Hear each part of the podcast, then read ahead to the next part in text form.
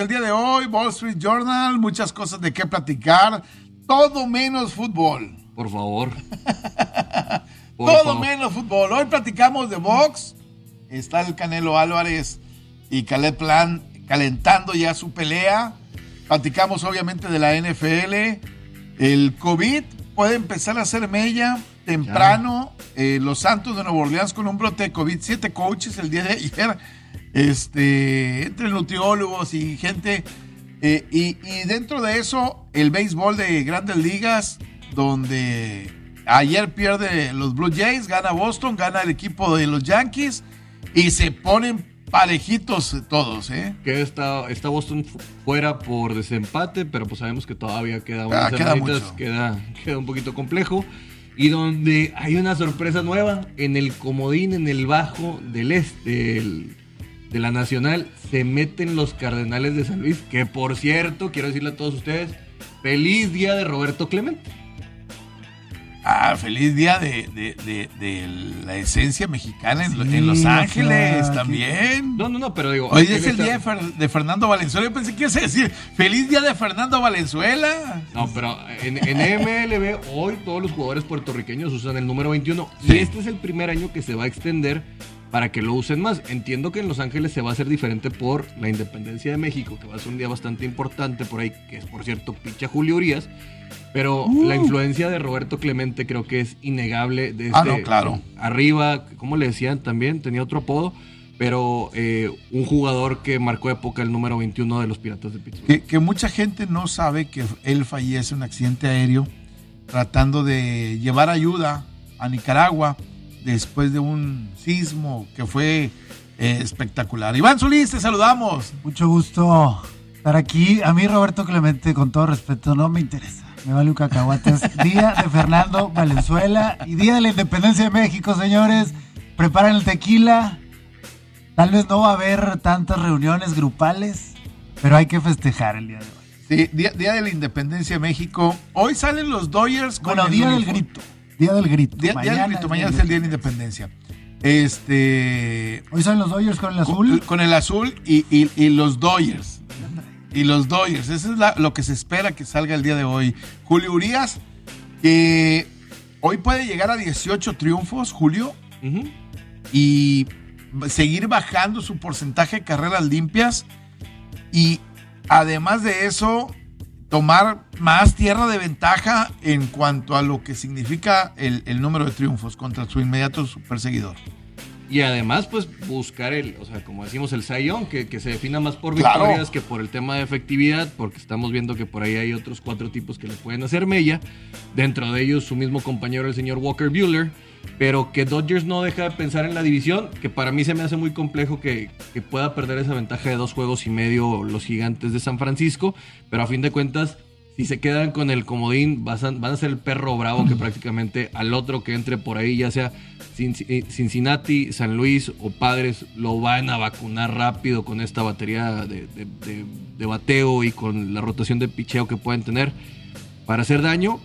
Y luego ya pensar en el primer lugar de, de la nacional, que nadie quiere enfrentarse a los Dodgers, sinceramente. Nadie quisiera. Eh, Los Dodgers 7-3 en sus últimos 10 partidos, una racha de 5 triunfos de forma consecutiva. Eh, ahorita que lo decías de Walker Buehler, este, 2.32 en carreras limpias, 189 ponches este, en, la, en la temporada. ¿eh? O sea, está el tipo Intratable. intratable, la verdad. Donde saca ventaja, al final de cuentas, Julio Urias, es en el número de triunfos. Es, eh, ahí es la gran diferencia, ¿no?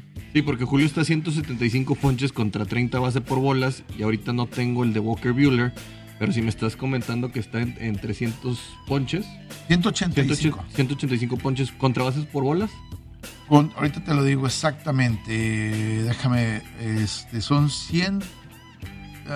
En ese- lleva 186 innings, Ujú. 189 ponches en 29 juegos, 14-3, 232 de carreras limpias.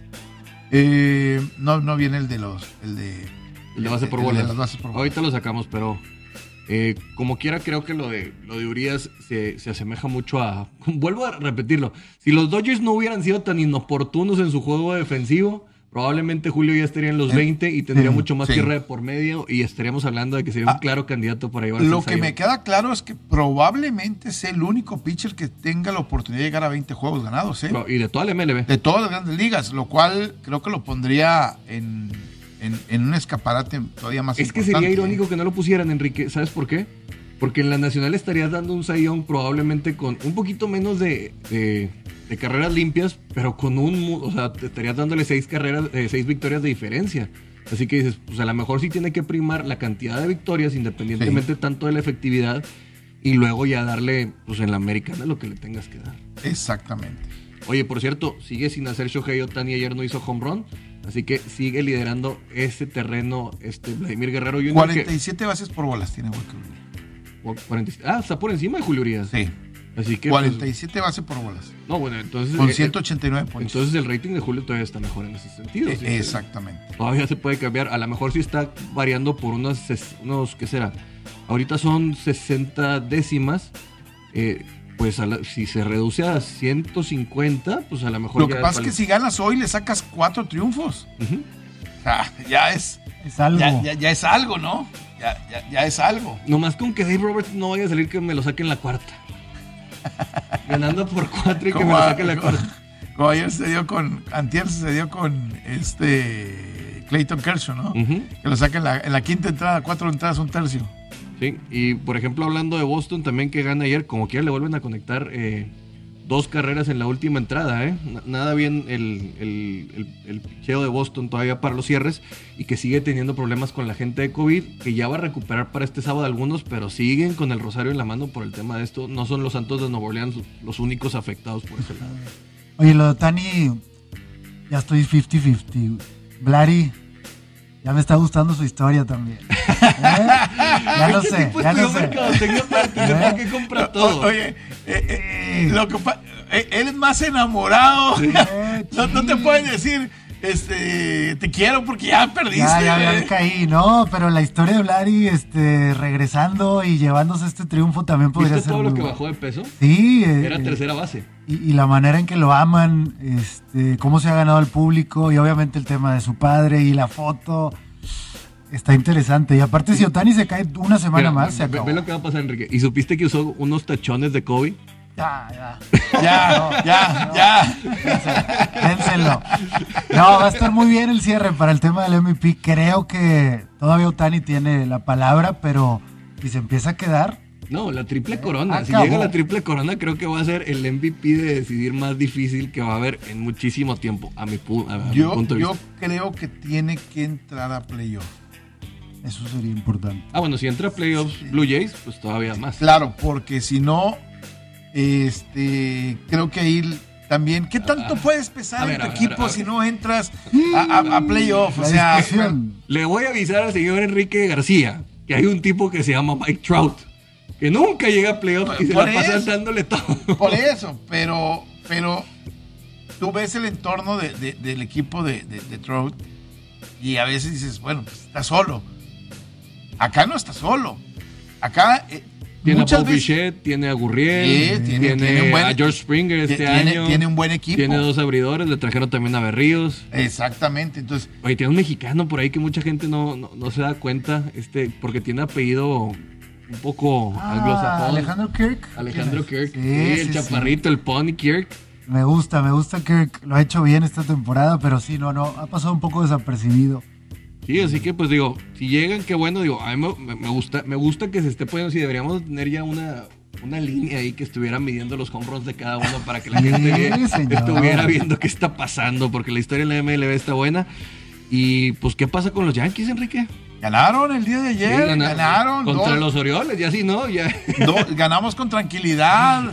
Este, Festival de por- home runs. Por, por fin ganamos con tranquilidad y hoy creo que va Cortés 2-2, 270 carreras limpias. Eh, Topo, ¿ya lo viste, Iván, a este tipo Cortés? No. Un mostacho de Morocco Topo a todo lo que... Entonces, este, yo, yo creo que hoy deben de volver a ganar. Eh, no deben de perder el partido. Deben de aprovechar que el equipo de los Blue Jays está jugando con, con eh, Tampa Ujú. eh, para poderse despegar. Y y hoy va Guacha por Tampa, que no está tan bien, 3-4, contra Ray, que está 11-5 del equipo de Toronto. No puedes pe- perder, eh, no puedes darte el lujo de perder el día de hoy. eh, en, el caso del equipo de Yankees y el caso de Boston también pasa, pasa lo mismo, ¿no? Aunque hoy mandan a Howe que no ha ganado un partido, ¿eh? 0-4. Pero tiene muy buen manejo de partidos. ¿eh? Te voy a decir, ha habido más problemas. O sea, esta es una ilusión de estas que de repente vemos los ERAs y que nos guiamos. Es como cuando Julio estuvo por encima de los tres y medio. Sí. Que decías, hacía unas chambotas y luego les encargaban de regar el, el tepache. Hoke ha tenido muy buenos. Y los partidos que ha tenido para ganar lo han sacado antes de la quinta. Así que no es así como que algo que te asuste, pero es muy parecido a Chris Sale pichando de derecha. Tiene un slider y una curva que te asustas. Pero por desgracia el equipo, o sea, para que vean los efectos de no vacunarse, le puede costar a Chase Bloom su trabajo. Más que el picheo. Le, le puede costar y le, le- le- le puede doler el estar fuera. No, no, a Boston le va a. Boston, después, pues, después de la inversión que han hecho. No, y que están reestructurando el equipo, Enrique, y que quieras o no, Dave Dombrowski, que ahorita está con Filadelfia, que era el manager general anterior, pues te dio dos campeonatos. O sea, y eso es lo que te pide Boston. Dos, dos temporadas malas, una de campeonato. Dos temporadas, tres malas, una de campeonato. Así como ha estado pasando últimamente. Yo no veo cómo estén manejando.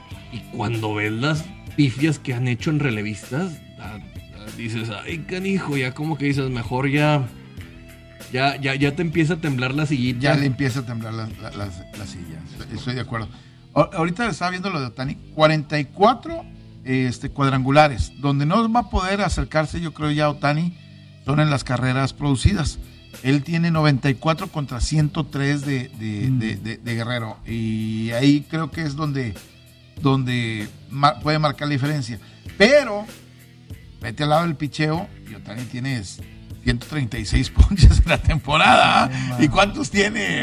Es que, ¿cómo, cómo vas a tomar esos, esos temas en cuenta? Nunca había pasado. Bueno, es que desde ya, hace ya- mucho. ya solo falta el, bate- el, el promedio de bateo para Vladimir Guerrero, que ahorita está a, a siete milésimas de Sterling Marte para Sí. estar en la triple corona. O sea, ya ahorita ya se estaría trepando por ahí. Digo, sé que Otani está cerca en los home runs por uno, pero pues Vladi le va a meter emoción. O sea, créeme que los puristas a lo mejor están más emocionados por ver una triple corona que por lo que ha hecho el japonés, porque el japonés nos ha dado. Bueno, la primera mitad fue impresionante, la verdad. Pero creo que ahorita sí vamos a tener que estar revisando y checando a cada rato eh, esta parte, porque se nos enfrió mucho la carrera de los home runs, Enrique. Yo creo que hablábamos de que podía llegar a los 60. Yo, y- yo también pensé se- que podía llegar a los 60 y ahora veo con dificultad que puedan haber dos arriba de 50. Sí, yo también. ¿sí? Yo creo que Guerrero va a terminar arriba de los 50, Sí. pero Otani yo dudo que llegue ya a los 50. Le quedarían, tendría que ser 10 cuadrangulares, 11 cuadrangulares. No, perdón, tiene 44. También puede llegar a los, a, lo- a los, a los 60. ¿Sí? Bueno, a los, a los perdón, 50. 50, A los 50. Digo, vamos a ver cómo está Otani, porque ya luego cuando te... es, una- mejor- es- un cuadrangular nomás la diferencia entre uno y otro. Sí, sí, hasta no, no, yo sé. eh, lo que no sé es cuando no estás peleando, a lo mejor ya estás más relajado. Yo creo que va a ir por la corona de, de, de vuelas cercas. Pero luego cuando te forzas tanto algo, creo que acaba por jugarte en contra. Ahora, hoy dos mexicanos ¿eh? en, el- en- en la lomita de picheo. También va Houston. Urquidy con el equipo de, de- de Houston. ¿eh? También va Urquidy porque hay que señalarlo, seis ganados, tres perdidos, 351 carreras limpias. No está mal para nada el caso de, de, de Urquidy. Para nada. ¿sí? Vamos a ir a una pausa en radio. Antes de ir a una pausa en radio, les recuerdo a todos que hay que registrarse con mis amigos de Caliente. Recibe 400 pesos de regalo en tu primera apuesta.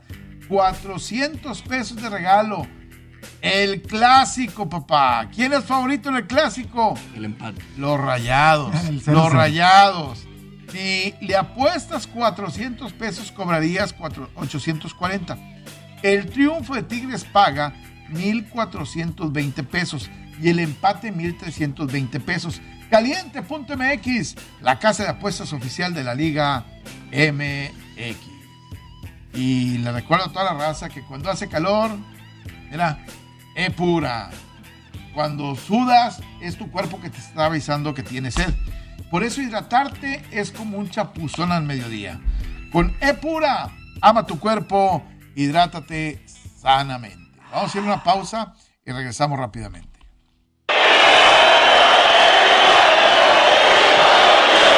La semana del clásico se vive en ABC Deportes. Sabemos cómo se juega. Oye, Álvaro Almaguer Caire nos dice, qué buen programa, los felicito, ojalá duren mucho tiempo. Álvaro, dale, dale compartir, dale compartir en Sí. todas nuestras redes sociales, eso nos ayuda para que duremos más. Eso es lo que puedes hacer, compadre. A- a- ayer me decía un amigo, oye, qué, qué- está sabroso el tema, pa- hablan de todo. Pues compártelo, papá, Claro. compártelo. Vamos a culturizar a más gente en otros deportes. No, y Que se metan a, que se metan a otra, a, a- otra parte, al lado no oscuro, al lado brillantes. Viven en el lado oscuro ustedes de los deportes. No, y es una forma de aprender más dinámica, más, más tranquila. De repente se meten al fan. Mucha gente me dice, oye, quiero saber de fantasy, compadre. Métete, ahí te vamos a estar dando los waivers, te vamos a estar diciendo de los survivors. Al rato hablamos de los survivors. Eh, esta es una forma en la que lo tienen y lo tienen, Enrique. ¿Habrá un programa que esté en tantas plataformas como nosotros? No. De veras, o sea, estamos en Instagram que les damos los clips, estamos en Facebook con clips, en, en Twitter con clips, estamos en YouTube con los clips y con el programa completo y además en dos estaciones de radio y pronto a Twitch, señores. Ya vamos Ya para vamos, Twitch, ya más vamos. que yo estoy muy sonso para manejar esa cosa, ya estoy aprendiendo a hacerlo. Oye, ya- y, y eres millennial, güey. ¿Qué me dejas a mí? No, que tengo güey. mi cuenta en Twitch y jamás he publicado nada. Eh, por ahí vamos. Oye, entonces. pero deja tú el, el No, chavo- tengo, tengo la cuenta en Twitch, yo creo que tengo cinco años, ¿eh? Con la cuenta hombre, Twitch. ¿Cómo, Enrique? Ya hubieras hecho, ya hubieras ¿Eh? monetizado eso. Y, y no he hecho, no he hecho Dice, dice Germán, So- Apenas estoy llenando mi fotolog, güey, y el hi-fi. Ah, no, bueno. Germán Sousa que nos ayuda con todo lo de eh, eSports. Sí. Dice, eres un millennial, pero con alma de boomer. Prácticamente. Y le digo, pues sí, no es- ¿qué, qué más les puedo decir? Pero pues a fin de cuentas, como quiera, aquí estamos para meterle sazón, pimienta, como dicen los beisbolistas. ¿Qué onda? Waivers, ahorita dijiste, se me De- quedó. de- de- ¿Del fantasy? Sí, un poquito. Digo, ayer fue el día importante para los que estaban buscando empezar a hacer cambios a Yo- su equipo. Yo, yo les voy a dar una recomendación. Si en su liga encuentra usted a Corey Davis, tómelo. Ya lo tengo. Si en su liga, eh, estamos de regreso en radio, estamos platicando un poquito del fantasy de la NFL. Si en tu liga encuentras a Corey Davis, tómalo. Es más, si en tu liga encuentras a Yamar Chase, tómalo. Sí. Si, si tu liga encuentras, porque no son de los receptores, este, a lo mejor todavía sexy, Sí. Elijah Moore, tómalo. Jalen Waddle no me van a reconocer que, que está funcionando 16 puntos en su debut en la NFL. Si, si en tu liga encuentras a Devante Parker, que también es que ya está viejito. Seis años en la liga, siete años en la liga. ¿Cuál viejito? O sea, cada temporada me lo van desechando y cada temporada viene y hace ¿Cuánta gente bien. no corrió Enrique a agarrar a Brandon Cooks después de la exhibición que dieron los Texans? Ah, no, y, y algunos ya lo teníamos. Ya los- sí, yo sé, o sea, algunos yo- ya lo teníamos. Yo venía diciéndolo desde hace mucho. Ronda 10 a 12, Brandon Cooks es una joya. Yo, yo tengo aquí peleándome y no me dejará mentir el señor Alfredo García de- diciéndoles, ojo con los Tejanos. Es un equipo que tiene más calidad de todo lo que la gente está diciendo. Ojo con los Tejanos. Tú volteas a ver el roster de los Tejanos y dices, es que son puros viejitos. Pues sí, nomás que son muchos viejitos que teni- tuvieron calidad y a veces más le queda al rico cuando empobrece que al pobre cuando enriquece. Y si los estás dosificando y Mark Ingram tiene 10, 12 aca- acarreos y David Johnson tiene 10, 12 acarreos y Res Burge tiene 10, 12 acarreos y el otro corredor que estaba en Denver, ¿cómo se llama? Patrick Philip tiene. Es que los comités eh, nunca son eh, buenos. yo, yo, yo soy diferente. Yo sí creo que si los administras, los puedes llevar a tener un, un- un buen nivel. ¿eh? Y Mark Ingram también está ahí, o sea, ya... él Mark Ingram está- tuvo un buen juego, tuvo ¿eh? un buen juego. El tema es quién sigue. Sí, yo también le saco a los comités, pero Bueno, el que va a venir, eh, que, Depende. que es la joyita de la corona después Bueno, de lo de no, Raheem no Mostert. hablo, no hablo en, la en el caso del Fantasy. En el Fantasy yo al único que agarro ahí es a Mark Ingram. Ah, sí, porque creo que Es va a ser de zona de es- anotación. Es el que va a de entrar en la zona de anotación, ¿eh? Sí, en- por ejemplo, lo- la joyita de la corona ahora sí en, en- en temas de, de fantasy, Elijah Mitchell, que es de San Francisco. Ese sí, después de lo que pasa con Raheem Monster, me preguntaban, les voy a explicar por qué Trey Sermon no es la situación de lo que va a pasar aquí. La línea ofensiva de San Francisco, Enrique, cuando llega a zona de gol, ahora con Trey Sermon, va a correr en los huecos por donde están, por donde dejan más los, eh, los guards o por donde pueda abrir eh, por el centro. Eh, por ahí es donde va a Sí. venir. Con, con Raheem Mostert no juegan por ahí, juegan Bueno. completamente por fuera. Yo, yo, yo les voy a decir algo. Todos aquellos que agarra- agarraron a Monster se equivocaron. Es que yo se había tipo- dicho mucho, es un muy tipo que se que se, Siempre se se equi- rompe. se equivoca porque es frágil. Y tienes que ver muchas veces esa parte también. No, y lo que les digo es, Trey Sermon va a ser de la yarda 5 para adelante muchas veces o para, para ganar cortas cosas, pero cuando la línea va a ser más dinámica va a ser con Elijah Mitchell o cuando busquen a Jamichael Hasty. Así que todos los que están pensando que Trey Sermon va a ser una función importante para su fantasy, no creo que vaya a ser así. Para el equipo sí lo va a hacer, porque va a tener un otra, va- vas a tener más variado este comité de lo que necesitas muchas veces. Así que yo no me voy por Trey Sermon, también ahorita anda day to day, así que váyanse mejor por el tema de el señor Elijah Mitchell, como ya lo hizo mi estimado Iván que me lo hacía fuera del aire. Sí, el problema es que si ahorita escucharon esto, ya se acabó. Ya este Mitchell ya, ya no va a estar ahí, ¿no? Porque el día de ayer fue cuando Hay, hay- muchas ligas donde sinceramente no le creen todavía y todavía les puede pasar. están perdidos. Entonces, Semana, semana 2. si tú tienes en tu equipo Baker Mayfield, ponlo contra Houston. Así. starts O sea, creo six. que de los que. Si tú tienes a James Ro- Connors contra Minnesota, Sí. Puede ser otro de los que me, gusta para poderlo. Es que tienes que ver contra quién vas a jugar. Aaron Rodgers va contra Detroit, van a venir ardidos. Creo que Detroit eh, fue, fue más ilusión óptica a la defensiva porque sí les hicieron mucho daño y, y ya les urge agarrar algo de confianza. Yo iría por ahí y también a sus survivors les recomiendo Packers. ¿Por qué, Enrique? Porque noviembre y diciembre van a ser bien no vas a poder tomar otra vez a, a Green Bay. No, y a mí lo que me preocupa es, ahorita van a agarrar oxígeno, pero luego vuelven a perder dos juegos y empieza ya esa toxicidad que se llama Aaron Rodgers a tirar bilis. Y de repente vamos a ver a Jordan Love de titular y ya no va a ser el mismo Green Bay de antes. Y se te viene el de este stretch, esta alargada de equipos difíciles. Yo recomiendo, señores, agarren a Green Bay ahorita. De- de- en este momento, pensando en los jugadores que fueron top 10, que la gente en sus fantasy los agarró sí o sí, ¿quién decepcionó más? ¿Saquon Barkley? Josh Allen con 10 puntos. Eh, ¿Aaron Rodgers? Aaron Rodgers Aaron Rodgers también. Eh, ¿Derek Henry? Derek Henry con- también con 10 y que puntos. Ezequiel Elliott, totalmente decepcionante. Justin Herbert también tuvo una mala semana, pero contra una gran línea defensiva. Pero tuvo como que a 340 yardas. Sí, pero O sea, lo- el problema es que tuvo dos pases de anotación. O sea, yo no lo veo tan, tan malo de Justin Herbert. Lo de Aaron Rodgers fue patético. Sí. sí. Lo de Saquon Barkley fue patético.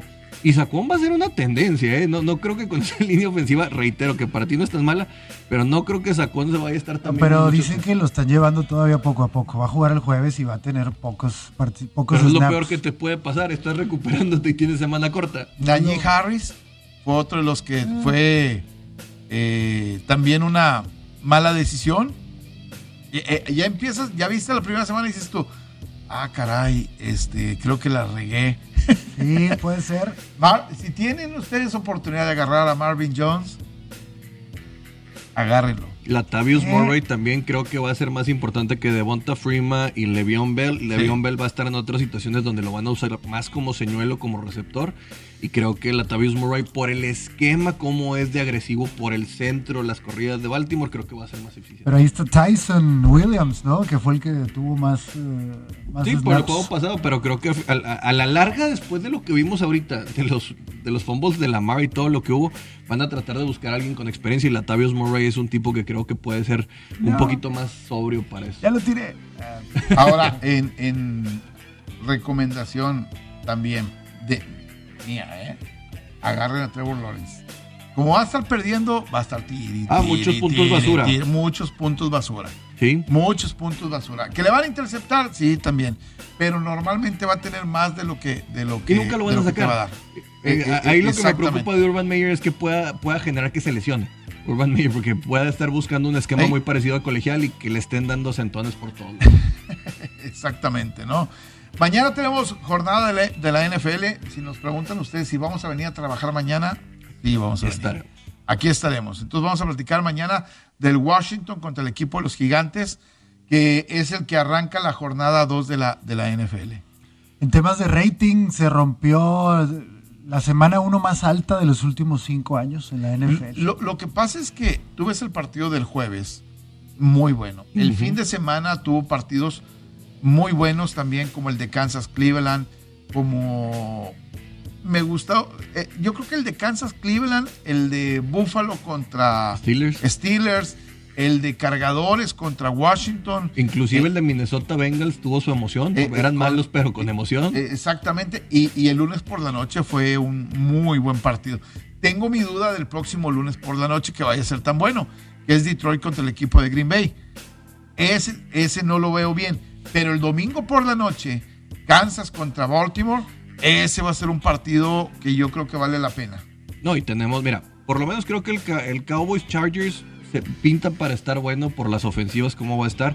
El, el Titanes Seahawks, muchos están yendo con Seahawks, pero creo que tiene que tener un poco de rebote tus Titanes, a lo mejor no para ganar, Le- pero para complicar. Le- les voy a dar un dato, como conocedor de los Titanes. Cada vez que perdió por dos dígitos, o sea que lo apalearon, vamos a decir que le pegaron, la siguiente semana ganaron el partido, están 8-0 con Mike Bravel después de que perdieron un partido por dos dígitos. De lo cual habla de, de- de revancha, habla de, No, vergüenza. Ah, Entonces van a, van a jugar contra Seattle. La última vez que jugaron contra Seattle, apalearon a Seattle con Russell Wilson. Eh, entonces yo, yo siento que Titanes puede hacer un buen partido. De cara, no van a tener el mismo frente defensivo para que te presionen a, a, a Tannehill. No son tan buenos este, Contra la carrera. contra la carrera.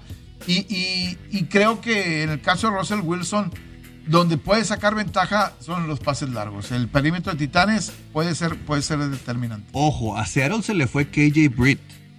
Es, era una de Sí. esas piezas importantes. Se queda Bobby Wagner, pero era uno de los balances que tenían por ahí. No se notó en el partido pasado, porque recordemos que Indiana- Indianapolis fue un hospital toda su pretemporada. Si no era el COVID, era Enrique con el vudú, eran las agujas, las lesiones, todo lo que hay, y creo que les acabó por pesar. O sea, llegaron contra uno muy fiero que Seattle empezó a extender el campo, y quieras o no, quisieron hacer el error más grande cazar a Russell Wilson en vez de contenerlo. Y con la movilidad, Russell Wilson te acaba matando, copiando tiempo y con esos receptores tan rápido extendía el, campo. Eh, El, el problema con Russell Wilson, a diferencia de, de Kyler Murray, es que si Russell Wilson se queda en la bolsa de protección, te puede matar con los pases largos. Yo creo que no hay ningún mariscal de campo en la NFL que tire pases largos tan bien como, como Russell Wilson. Eh, el problema con Kyler Murray es que Titanes lo sacó de la bolsa de protección y ahí es donde Kyler Murray se convierte en un tipo peligroso. Cada vez que Kyler Murray se quedó en la bolsa de protección, tira una intercepción o tiraba por arriba, no tiene tanta precisión. ¿Y sabes Yo no creo que ahí se equivocó Titanes, es mantenerlo, manténlo. ¿Por qué no le ayuda a su altura? Eh, Es lo mismo que pasa con Russell Wilson, por eso no hay pases cortos, son pases largos. ¿sí? Otra de las cosas, todos mis amigos Raiders que ya andan bien emocionados, acuérdense de algo. No, a- Raiders. No, no, no. Van, ¿Ah? a, van a volar a Costa Este, Enrique. Y van a jugar a las 12 del mediodía. Contra Pittsburgh. Contra Pittsburgh. Quieran o no, esto les va a acabar mermando. Todos los equipos de la costa oeste que juegan temprano les acaba por pesar un poco. Se lo digo porque yo soy Niner, es más o menos el mismo esquema. Así que los Raiders creo que con esa defensa les va a pesar un poquito más. Se me hace muy grande la línea por cinco y medio, está a favor de los Steelers. Pero ay, creo que como quiera les puede acabar pesando para que no se vayan con el gancho y agarren a sus Raiders en el Survivor. Oye, vamos a entrarle al chisme porque vamos a hablar de NFL el jueves y el viernes. ¿Qué chisme quieres hablar? Josh Gordon. Otra vez. Otra vez. Esto ya pasó 17 veces y siempre terminó igual. Con todo respeto al señor Josh Gordon. ¿para qué regresas? Vamos a ver qué sucede o si alguien No, lo el toma. problema es quién lo toma. Lo peor es que siempre tiene mercado, yo no entiendo. Siempre puede haber algún desesperado por darle, por, por- si le haces un esquema por partido y dices, bueno, si juega y ahí medio me saca y físicamente es un superdotado, pero él está esperando que con el nuevo, ¿cuándo cambian? Dos años el nuevo acuerdo colectivo que ya despenalicen un poco más el uso lúdico de poder la estar fumando todo el para día. poder tener menos broncas porque es un tipo que realmente no entiende todo este tema. Deshaun Watson sigue sin decidirse. Ya después de ver una semana, ¿dónde podría encajar? No, pero de Sean Watson, hasta, que no salga la, la decisión del comisionado no se va a ir a ningún lado. Yo, yo, ayer, este, él, él- se hablaba de Denver, este, que podría tener interés de, de, de Sean Watson igual que de Aaron Rodgers.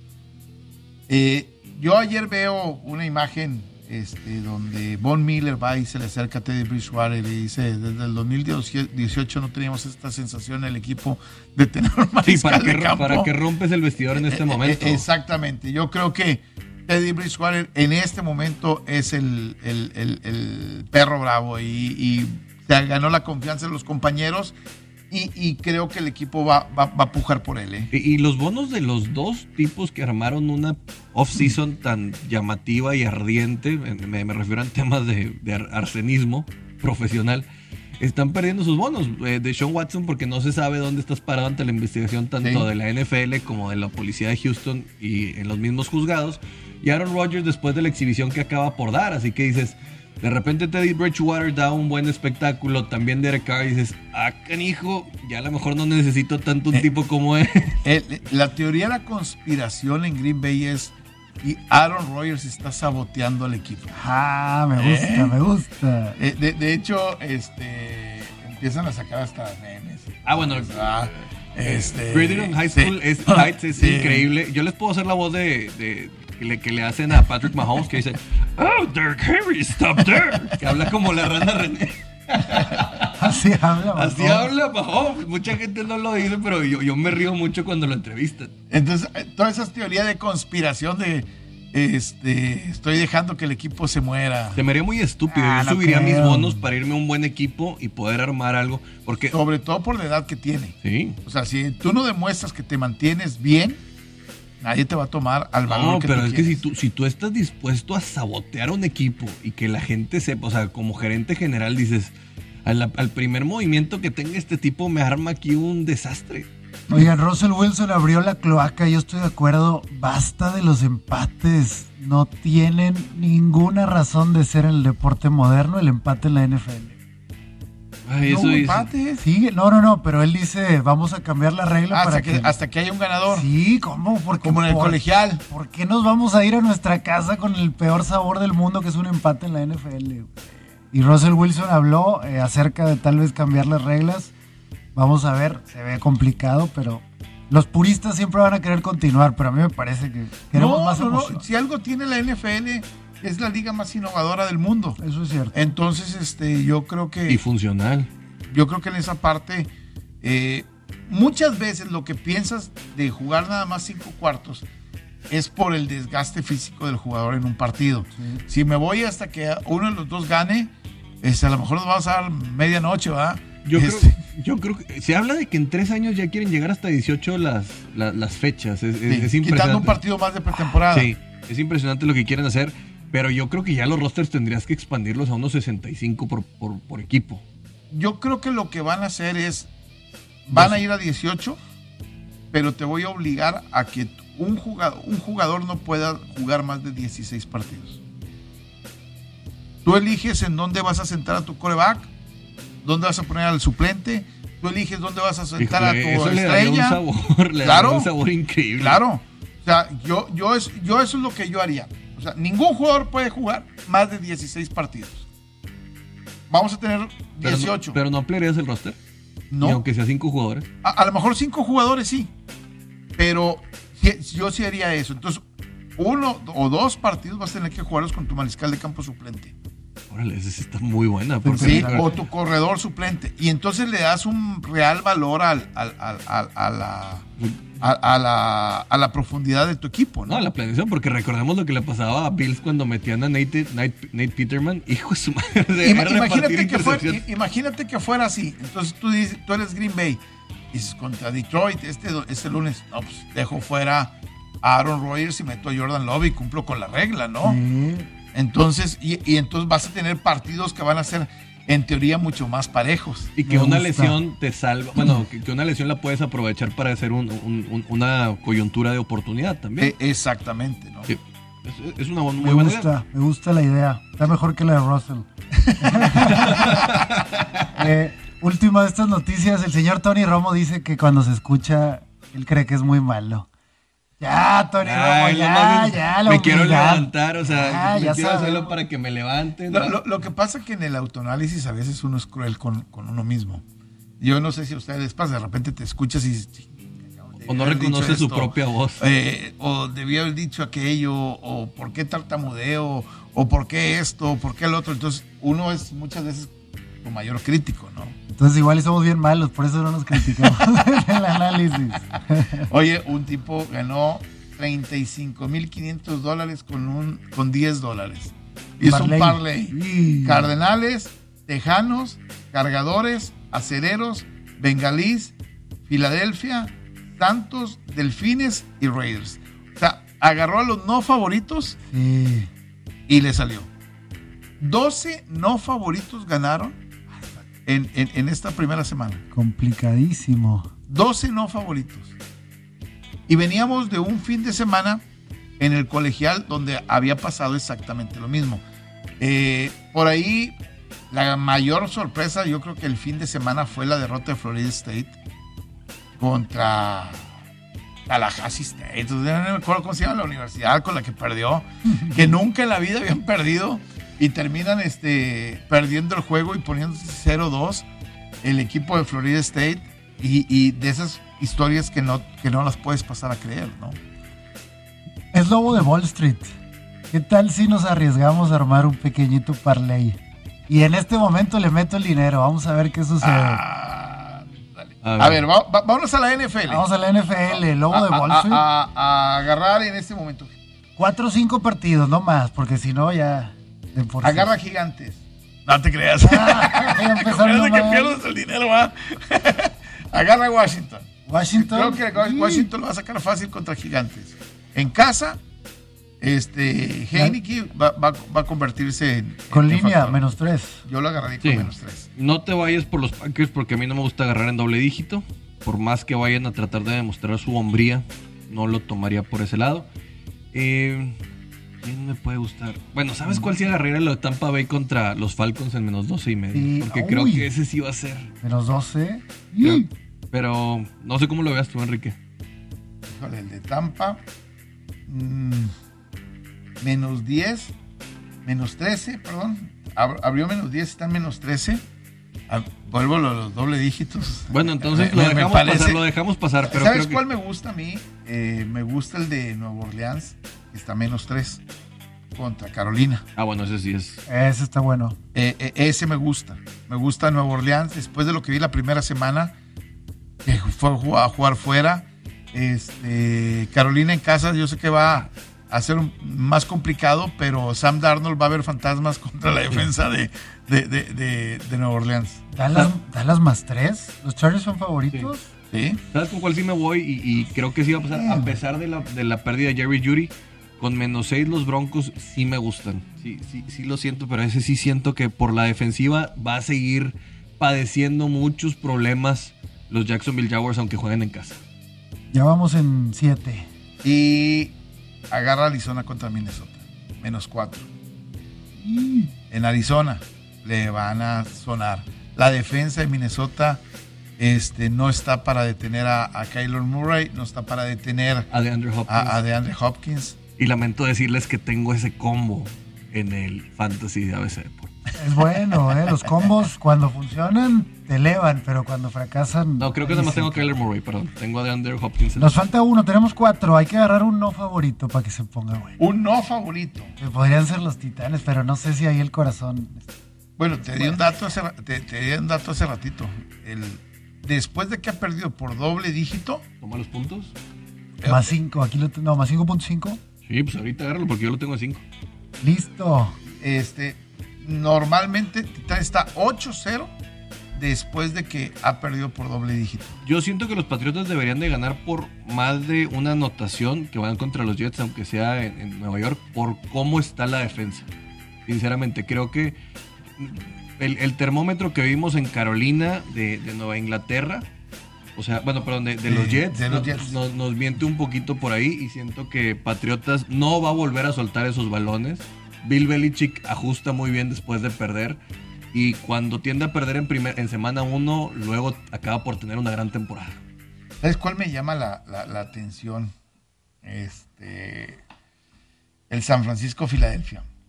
Si, si San Francisco está menos tres y medio, si, si Filadelfia, bueno, primero que van a apostar entre ustedes dos. Hay que decidirlo aquí el viernes. Ah, ¿eh? mira, una carne asada. Invitamos a algunos de aquí de, de- de la estación. No, Sí. tiene que ser una humillación. Para eso estamos aquí. El El que perdedor cocinar. tiene que estar aquí. Bueno, te vas a venir con el jersey y yo me pongo el jersey de tu equipo. Y aparte de eso, Pero el jersey y nada más. Ah. Es horario matutino. estamos chupando tranquilos, Oye, hombre. menos tres y medio, eh, le están dando respeto a, a, a Allen Horst y compañía, ¿eh? También, por- que también creo que tiene que ver por el viaje, pero San Francisco no entrenó en la bahía, creo que no regresaron. No así regresaron. que esto no les va a afectar tanto en el tema de horario. Sí creo que podemos pelear, pero se me hace que está dando respeto de más en base a una actuación contra Atlanta que... Yo voy a comprar a San Francisco con el teaser, está bruto, nada más para que me dio punto. Ahí te va, saqué a Titanes y metí a Patriotas. Para no jugar con el corazón. Ok. Sí. Wa- Washington Football Team, Los Santos, Broncos, Cardenales y Patriotas. Si le metes 100 pesitos te ganas 2.400. Va, me- 2400 ahí con mis amigos de, de, de, de- de Caliente. De caliente, así Sí, para que que la grasa le, le, le, le- le meta ahí un, un- pesito. le voy a meter en este momento. Vámonos al logo de, de, de, de Wall Street, pero en el béisbol. Ah, va. El, día de hoy. Agarro el Urquidi. Este. El día de hoy. Y lo agarro con, con el uno y medio de las carreras. ¿Sí? Me gusta Piratas con el uno y medio también. ¿Te gusta Piratas? No, no, me- no, perdón, ah, perdón eh, Cincinnati Reds porque traen a uno de los más ganadorcitos que tienen y ya no pueden perder, va- van por el comodín. Piratas ya van navegando hacia descansar, perdón. Me gustan los Dodgers Contra Arizona. Eh, con Julio Urias también agarrando la- la- la- las carreras. Y híjole, no le- nunca quiero apostar contra lo- con los Yankees porque cada vez que agarro los Yankees pierdo. Pero me gustan los Yankees el día de hoy para, para, para este. O sea, son. Ya, agarra- ya- ya agarraríamos cuatro, ¿no? Sí. Sí, creo que, que con esos me quedaría. eh, por ahí, si acaso, a lo mejor. El de Brewers contra Detroit, pero no, siento que eh, Milwaukee ya está muy relajado. Me podría llamar la atención más que nada ver un primera entrada sin carreras en el Padres contra Giants, contra Gigantes. Primera entrada sin carreras. E- ese también puede jalarte en el de Dodgers. Normal, bueno, aunque Urias normalmente a veces en la primera entrada, de repente si le haces carrera en la primera, ent- le, haces- le- le vas a hacer carrera, va a ser en la primera, en la, en la primera entrada, ¿no? Sí, pero el problema es la, cantidad de bateo que tiene Dodgers para que meta, que, que es a los dos. Eh, eh, exactamente. Deja decirte cuánto, cuánto te daría el día de hoy lo que, lo que pusimos. A ver, dije Yankees con, con las carreras. Con Run Line. Eh, dije el equipo de Houston, igual, con Run Line. ¿sí? Dije el equipo de los Dodgers, también. Y dijimos Pittsburgh, ¿verdad? No, no, no. eh, dijimos Cincinnati. O sea, que, que juega contra Pittsburgh. Dijimos Cincinnati, que va contra el equipo de, de- de- Pittsburgh. Acá está. También con Run Line. Sí, con Run Line. Ok. Si le pusiéramos ahí, este, 200 pesos, vamos a ponerle 200 pesos a, a- a esta parte, 200 pesitos. ¿Sí? Te da 2.376. Vámonos. Ahora sí dan el grito. Si, si ya ¿Eh? acaban por ganar con Julio Urias, ya, que, que es, el, de los- es el último juego, ahora sí dan el grito. A- ahí está ya. Y si ya, jun- ya, ya- ya está listo. Si juntamos el de béisbol y el de NFL, hacemos un mega parlay. Nos dedicaríamos a eso. Vamos. Oye, el lunes casi me sale. Casi, El si no fuera mendigo por Mendi- Mendigo Boston. Le dejó de apostar a Boston el señor Enrique García y ganaron. Y sin problema.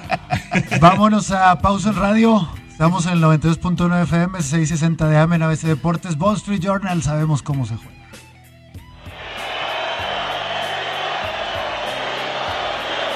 La semana del clásico se vive en ABC Deportes. Sabemos cómo se juega. Esa es otra historia, ¿no? se han Ahí- cerrado, ahí en la. Champions, este, no me, no, no me gusta, no me gusta tanto. Este, Sí, se pone un poquito más, más raro. Ayer, por ejemplo, bueno, no vamos a entrarle. Este, traemos una foto, producción, a ver si la podemos poner. Este, Rolando quería. Mira nada más, esto se llama tener sentido de la moda, señores. El señor Lewis Hamilton. ¿Qué opinas, Rolando? ¿Tienen por ahí la canción de quinceañera o algo así? o la de por qué, alguna cosa de esas. Estás en una mala línea de que ¿Sabes te qué? cancelemos. Nunca sa- se te olvide. ¿Sabes qué? Yo era fan de Lewis Hamilton. Eras. Eras. Era, De- lo, era lo después, único- de, después de esto ya no.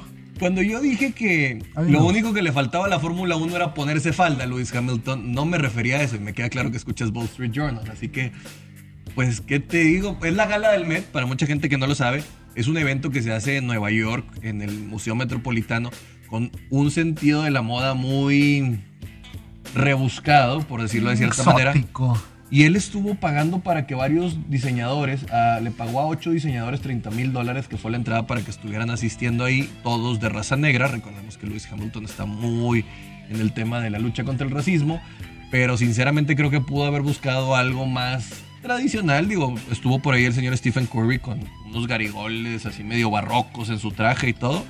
Pero pues a mí eso ya de ponerme falda ya, digo, cada quien sus segundos, pero no me parece. Yo, yo sí me la pondría, si, si me la regala el señor Luis Hamilton, la podemos estrenar.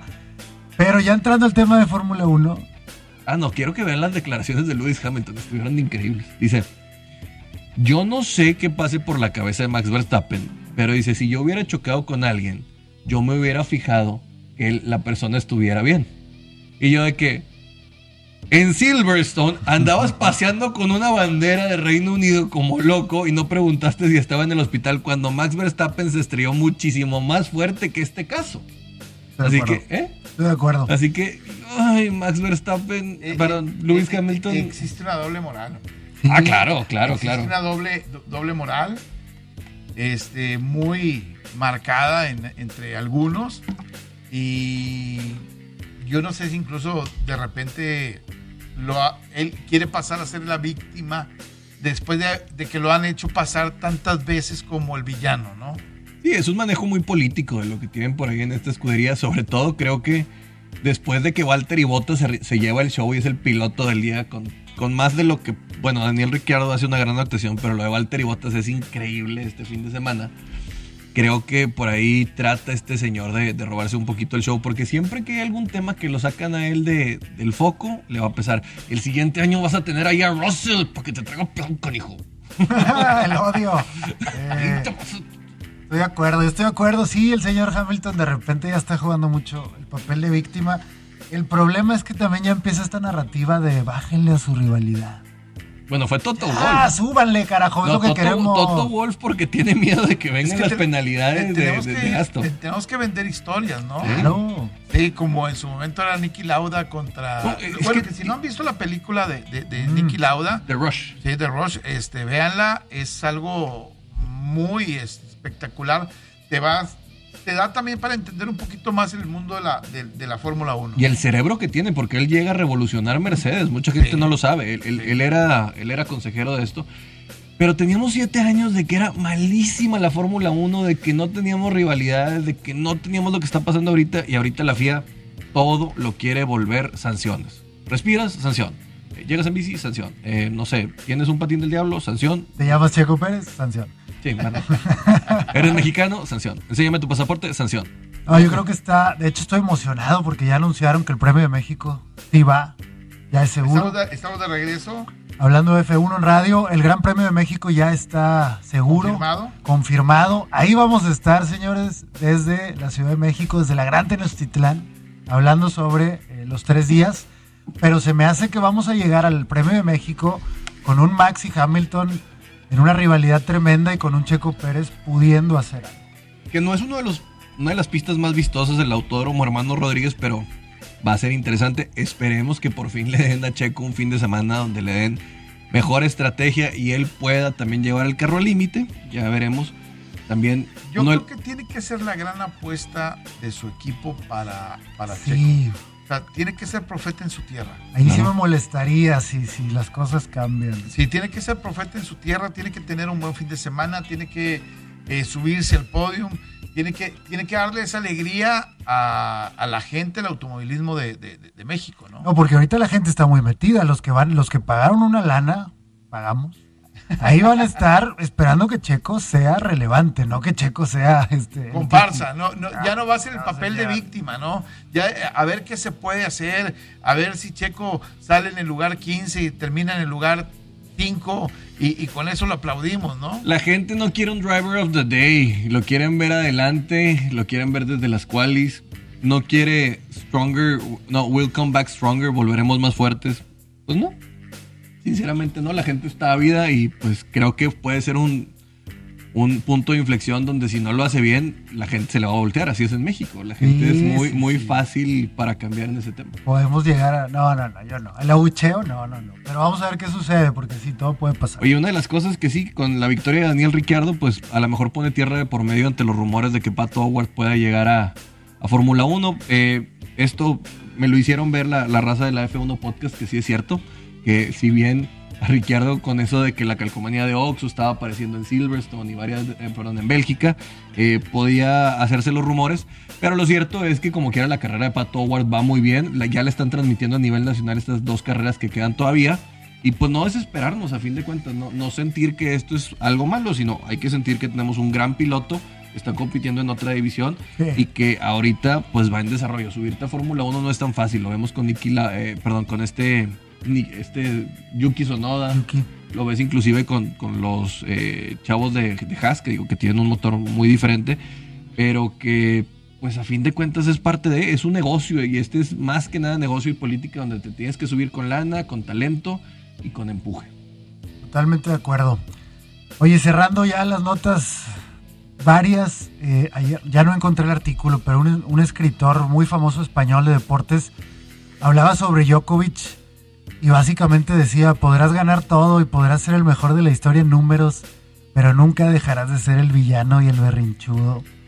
Y la gente se le ha ido muy fuerte por caer en lágrimas después de haber sido el que rompía las raquetas y el que le gritaba por ahí a los recogebolas. No sé, ya la gente lo veo muy en contra del señor Nole. Yo creo que está en un muy mal lugar Djokovic dentro de su cabeza. A ver, ¿dónde tendríamos que poner a Djokovic dentro de esos personajes? ¿En qué? Ahí, entre Ili Nastase, entre John McEnroe, entre André Agassi, entre. ¿Quién más lo puedes poner? De Jimmy Connors, ¿De, de los que se me de, rinches? de- de los que hacían, de los, sí, de los que hacían berrinches. Es que eh, esos casi no me tocaron. Yo me acuerdo de David Nalbandián que hacía unos desmadres. Digo, no, nunca ganó Sí. nada importante, pero. busque- bus- busquen ustedes a Sí. Nastase y era. Este, pero bravo, en serio. Es que sabes cuál es el Sí, problema, Enrique. eh, Que André Agassi fue el que rompió, ese que todos salimos de blanco. Sí. Este, también. Salía de mezclilla incluso. Y, y vean los berrinches de John McEnroe. Esos eran berrinches. Esos eran berrinches este, eh, verdaderos. Lo que hoy. las hoy redes sociales satanizan todo. Eh, exactamente. Hoy vuelvo a lo que hace Djokovic. No es comparado en nada Nada. contra lo que te acabo de decir de, de, de- de estos. ¿eh? Es más, hasta Guillermo Vilas lo podría meter en ese, en, en- en ese tenor, vaya. Sí, yo creo que a fin de cuentas, como hay mucha más eh, difusión, pues a fin de cuentas se vuelve un mucho más villano en una situación de que ahora todos tenemos que ser políticamente correctos. ¿Tú crees Sí, que sí un yo, villano? Yo, yo, yo creo que Yo- no podemos tener puros Iván Lendl, no podemos No, tener claro. puro Bjorn Borg, puro, pura gente modosita. No, este, no. villano realmente este Kirgios. Ese sí es un villano, Alpenio. Eso ya es otra cosa. Pero Djokovic creo que es un tipo que está pasando por un mal momento, simplemente. Y no todo siempre puede estar en, en pro de las ganancias. Roger Federer empezó su carrera destrozando más raquetas de las que les hemos visto en toda su carrera a Djokovic. Exactamente. Bueno, ya nos vamos. Gracias por acompañarnos en Wall Street Journal.